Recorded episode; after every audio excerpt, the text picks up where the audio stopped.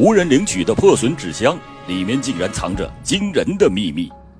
欢迎收听老欧讲大案奇案系列之分尸快递，来源危言耸听。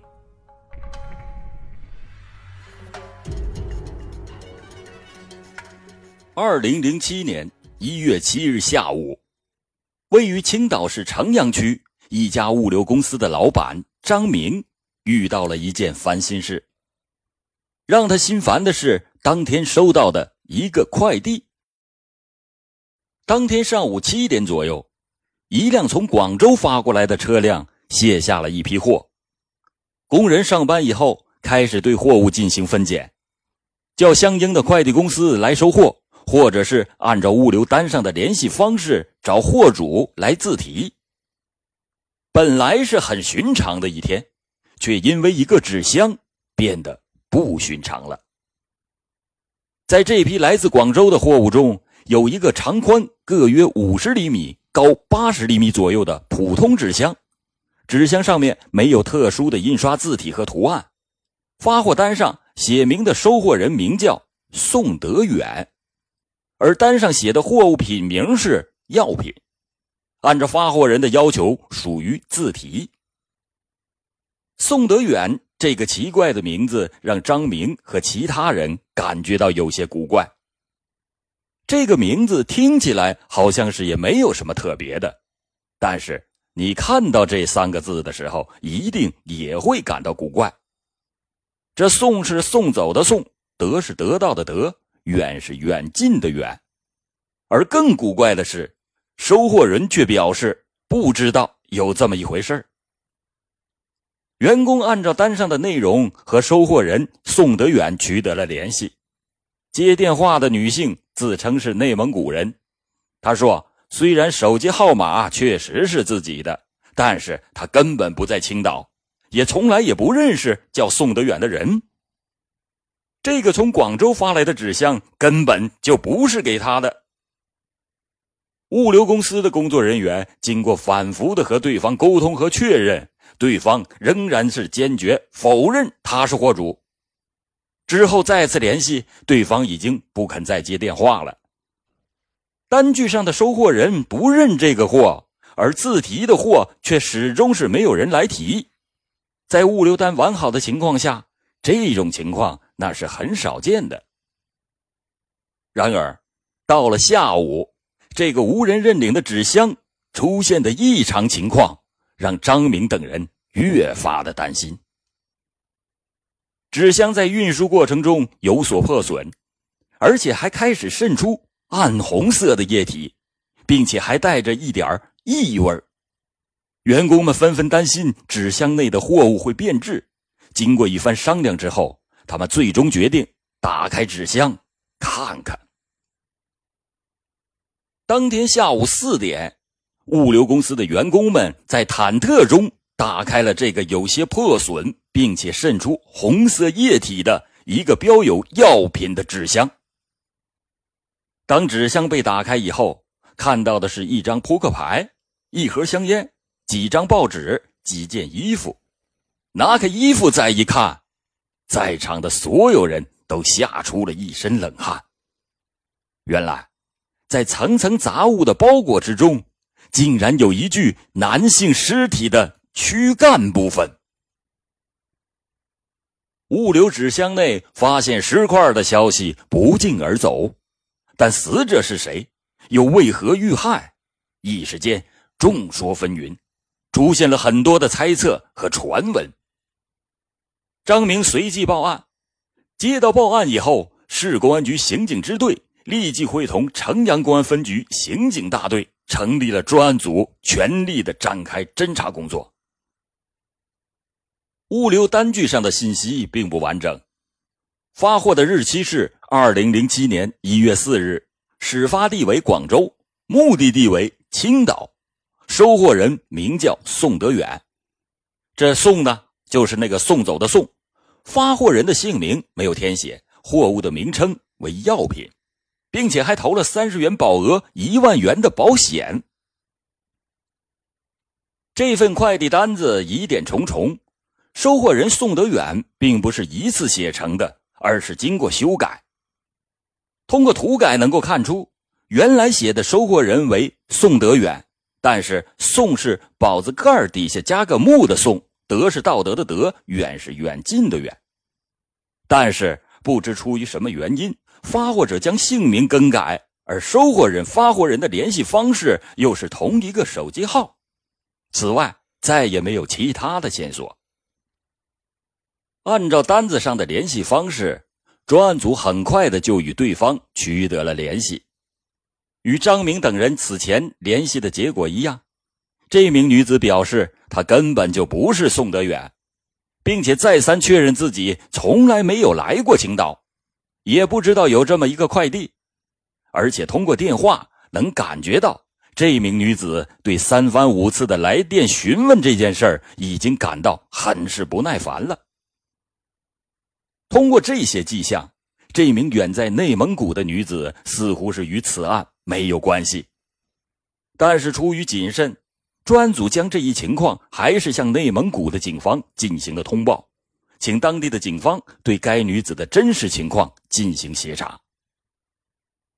调查结果很快的就反馈回来，这名女子在相当长的一段时间内根本就没离开过内蒙古的当地。是当地非常普通的一个人，工作、生活等方面的周边关系人员中，也没有在青岛、广州等地的人员，也没有与这些城市人员联系过。通过这些情况，基本上就可以排除这个女子与此案的关系。与此同时，专案组对死者的身份进行了先期的排查。但纸箱内没有任何死者的身份信息。通过法医鉴定，死亡的时间应该是三至五天。民警从纸箱内提取了一些杂物，其中一张是大王的扑克牌，一个椰树牌的香烟的烟盒，一个一次性的打火机，几张广州当地的报纸，还有两件女性的上衣以及床单等物品。床单可以用来包裹尸体，这还能说得过去。但是扑克牌、打火机等杂物为什么会留存在纸箱之内？是无意夹带还是故意而为？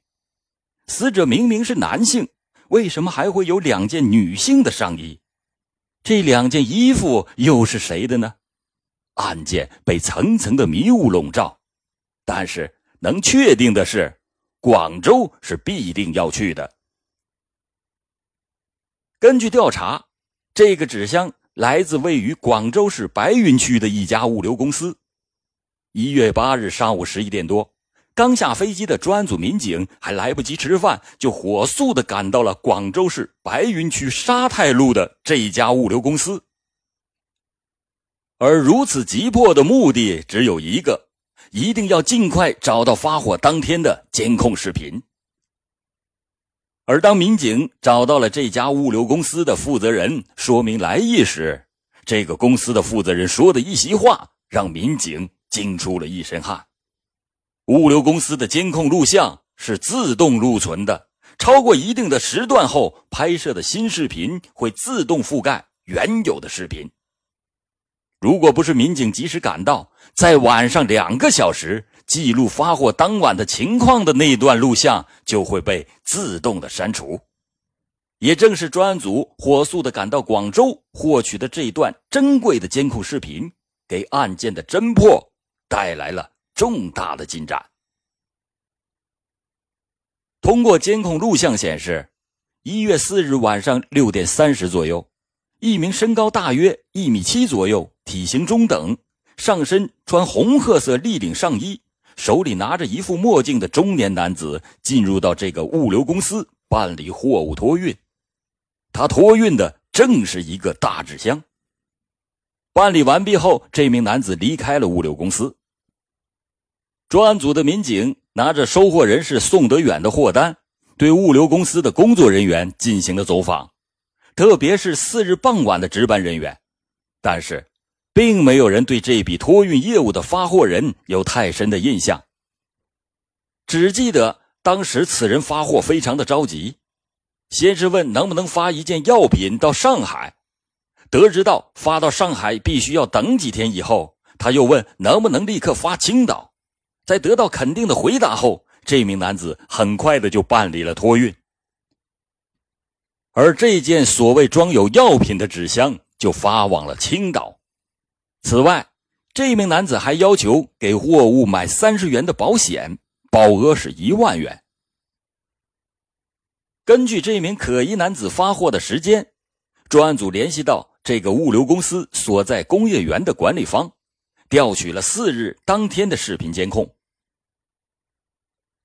通过对当天的视频资料进行反复排查后，专案组找到了这名男子进入园区的视频，在正对着这家物流公司的一处监控中，民警发现，在当天傍晚六点十五分，一辆出租车抵达了这个公司的门口后，从车上下来一名男子。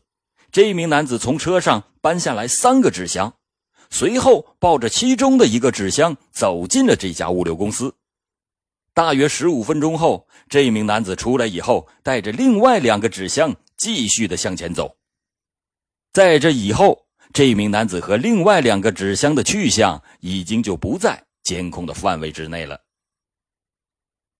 通过已经掌握的线索和对这名可疑男子的行为分析，专案组判断，这名男子携带的另外两个纸箱也极有可能是尸体的其余部分。而其行走的方向并不是朝园区的大门，而是园区内部其他的物流公司。根据这一点，专案组分析，另外两个纸箱很可能也是通过物流发往了外地。但是，想确定这名男子是通过哪家物流公司，又将两个纸箱发到了什么地方，这并不是一件容易的事。整个物流园区占地面积巨大，园区内的物流公司大大小小大概有二百多家，即使是缩小了范围，可能的区域内也将近百家。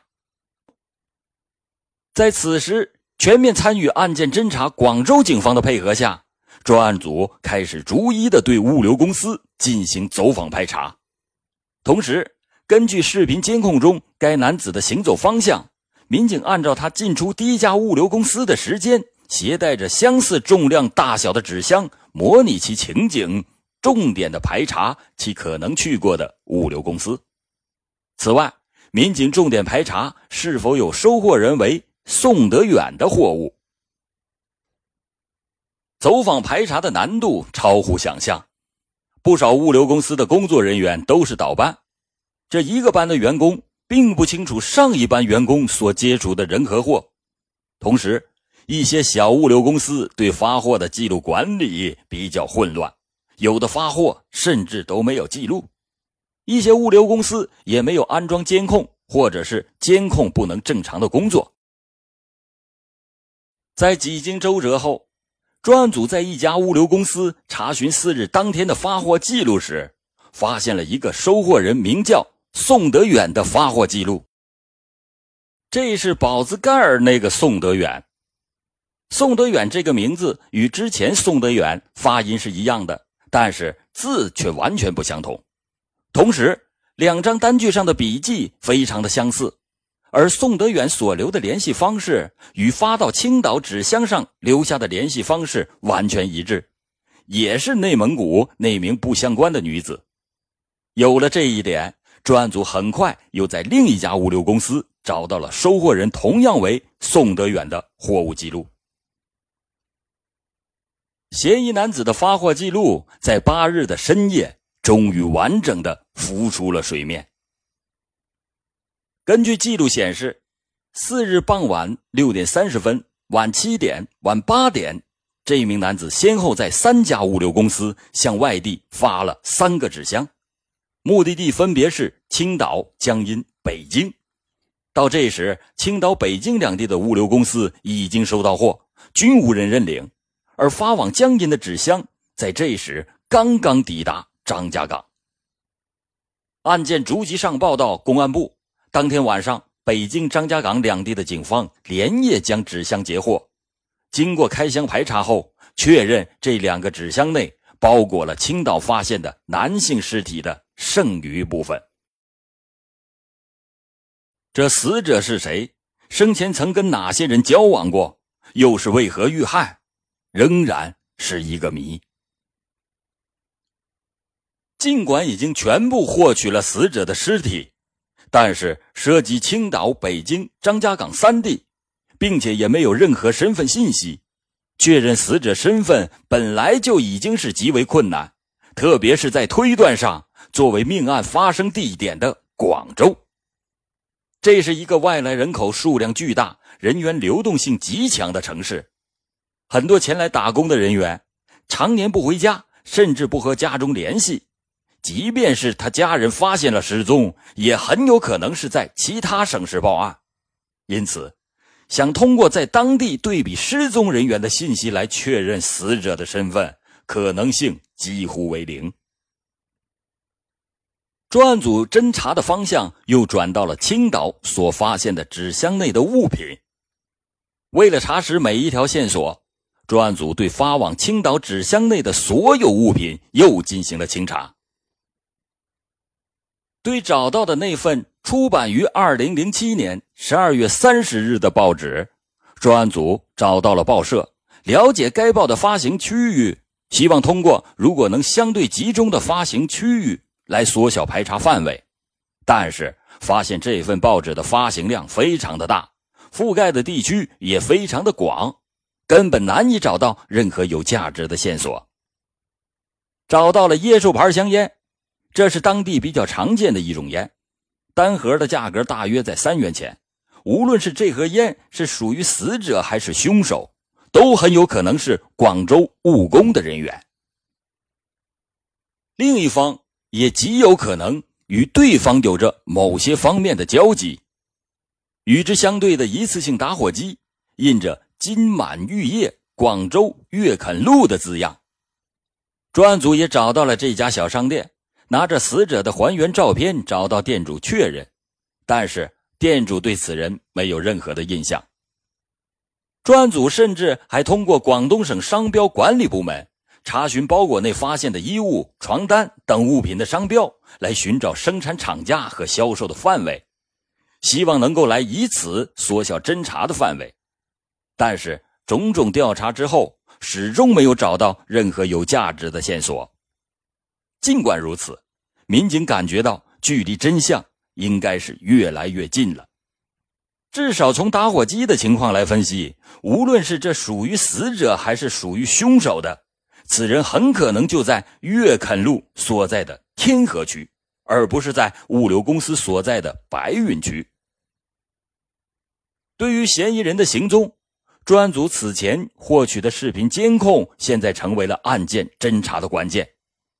民警们一遍又一遍地分析着视频，物流园区门口的监控视频距离较远，清晰度不够，难以辨认出凶手的样貌特征。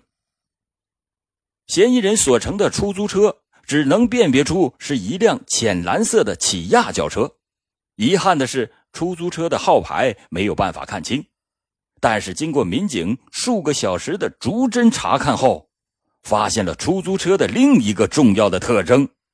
尽管车顶灯上的字迹看不清楚，但是能够看出来是四个字。按照分析，这四个字应该就是出租车公司的名字。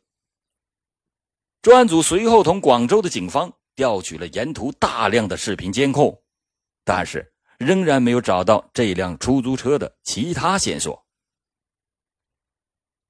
这辆出租车顶灯上的四个字到底是什么？专案组开始在马路上蹲点儿，希望能够从过往的车辆中发现有类似顶灯的车辆。随着蹲点的进行，发现的情况越来是越有利。因为在相当长的时间里，出现的出租车顶灯上都是没有字，或者是只有两个字，这也就意味着当地极有可能只有少数的出租车公司顶灯上所做的标识是四个字的。按照这一分析，专案组在当地警方的配合下，很快就确定了一家出租车公司。这个公司车辆的顶灯是用红色字体标注的。天湖统一，只要找到这家出租车公司，就能顺着线索找到凶手。案件侦查有了重大的突破，而是一个更好的消息，让真相近在咫尺。在联系到这家出租车公司的负责人后，警方发现这家公司共有二百九十七辆起亚牌出租车，而近一段时间车辆更新以后，有大约一百辆出租车安装了 GPS 定位系统。通过对这约一百辆车在四日当天下午的行驶记录进行查询后，发现。有两辆车先后在四日的下午六点到过白云区沙太路的物流园区，两名司机随后就被找到了。经过询问后，其中一辆出租车并没有进入物流园区，只是在路口的门口将乘客放下。这名乘客也没有携带大的纸箱，而另外一名出租车则是进入了物流园区，车上乘客也携带了纸箱。嫌疑人实际上不止一个。根据出租车司机的回忆，四日当天下午五点三十分左右，他在驾车的途中路过了元岗村的一处老旧小区时，有一名女子拦车，他就把车停了下来。随后，有一名男子先后搬来三个纸箱，两个人表示要去位于白沙区沙太路的物流园。这个男乘客大概三十来岁。身高大约在一米七五左右，体型中等。女乘客大概在四十岁左右，身高不到一米六，有点胖。两个人看上去应该是比较熟悉，但是在乘车的过程中，两个人的话却并不多。出租车司机对这两个人的印象都非常的深。这个男乘客感觉到很奇怪，当天晚上已经很晚了，光线昏暗。但是他却始终戴着墨镜。坐在副驾驶上的女乘客看上去对广州的环境和道路都是非常的熟悉，因为她本来想走大路，但是那名女子却一直挑一些小路走。她说，相对来距离要短一些。在到达目的地之后，女子先在物流园下了车，男乘客乘车进入园区内，在一家物流公司的门口停了下来，付了车费。把三个纸箱搬下车，通过这一情况再次的对比视频，警方在物流园门口的监控中获取了女性嫌疑人出现的视频。一场地毯式的清查正式的开始了。根据出租车司机提供的乘车地点，十一日晚，警方开始对元岗村东房大街的一处小区进行了秘密的排查。同时调查小区周边的监控录像，排查可疑人员。然而，警方第一轮的地毯式排查却扑了个空，并没有发现与此案相似的嫌疑人。难道是嫌疑人在作案后已经逃离了？为了不打草惊蛇，警方紧接着开始了第二轮排查。这一次，除了排查嫌疑人以外，对小区的楼长、街道办事处、居委会工作人员等进行了了解。有一位居民向民警反映，在他所居住的居民楼的六楼租住的一名女子的体态，看上去和监控视频中的女子有些像，但是对这名女子的详细情况，这位居民只知道对方姓方，这名女子的具体情况、家庭情况他也不太了解，只是感觉到经常有男性来找他。警方随即上了楼，并将该女子控制。很快的，警方在他的住处的洗手间内提取到了人体的组织、血迹等等物证。面对民警，这名出生于1967年、名叫方艳的女子对其伙同情人杀人碎尸的犯罪事实供认不讳。随后，方艳的情人出生于1975年的广东梅州人陈涛被警方。抓获归案后，经过鉴定，在方艳家卫生间内发现的血迹与死者是相一致的。此时真相已经大白，这是一起发生在感情纠葛下的命案。事情的经过是这样的：在两千零二年，方艳和丈夫来广州打工，将方艳。安顿在原港车房大街这一处出租房以后，她的丈夫就回到了荥阳的老家。死者叫李建宝，出生于一九五七年，在广州打工已经十多年了。经过多年的经营，有一定的积蓄。二零零六年的年初，方艳与李建宝相识，两个人很快的就发展成为情人的关系。到了二零零六年的三月份，方艳又在与物流公司工作的陈涛相识。年轻高大的陈涛让方艳顿生好感。两个人在二零零六年的年底开始同居，从此以后，方艳开始刻意的疏远李建宝。李建宝知道了以后，多次的找方艳，希望他能够回心转意。在被拒绝以后，李建宝是愤怒不已。对于谁是这起案件的主谋，在后来的庭审过程中，陈涛和方艳是互相的推脱责任。按照两个人的说法，一月四日早上。方艳在接到一个电话以后，说有人过来拿放在这里的东西，因为害怕家人知道，就让陈涛躲在卫生间。这时，实际上是李建宝再次来找方艳，索要曾经为他花过的钱。两个人随后就发生了争吵和打斗。方艳想拿起电话报警，李建宝就抢手机，并且把方艳的手指给咬伤了。恼怒之下，方艳把李建宝压倒在沙发之上。就在此时，陈涛听到屋内的喊叫声，就冲出了卫生间，发现方艳正把体型瘦弱的李建宝压在沙发上，按住脖子，动弹不得。看到这个情形以后，他随后就冲了出去，与方艳合力将其掐死，随后将尸体抬放进大纸箱，准备扔到附近的山上。在将尸体塞进纸箱以后，两个人便下楼去吃饭了。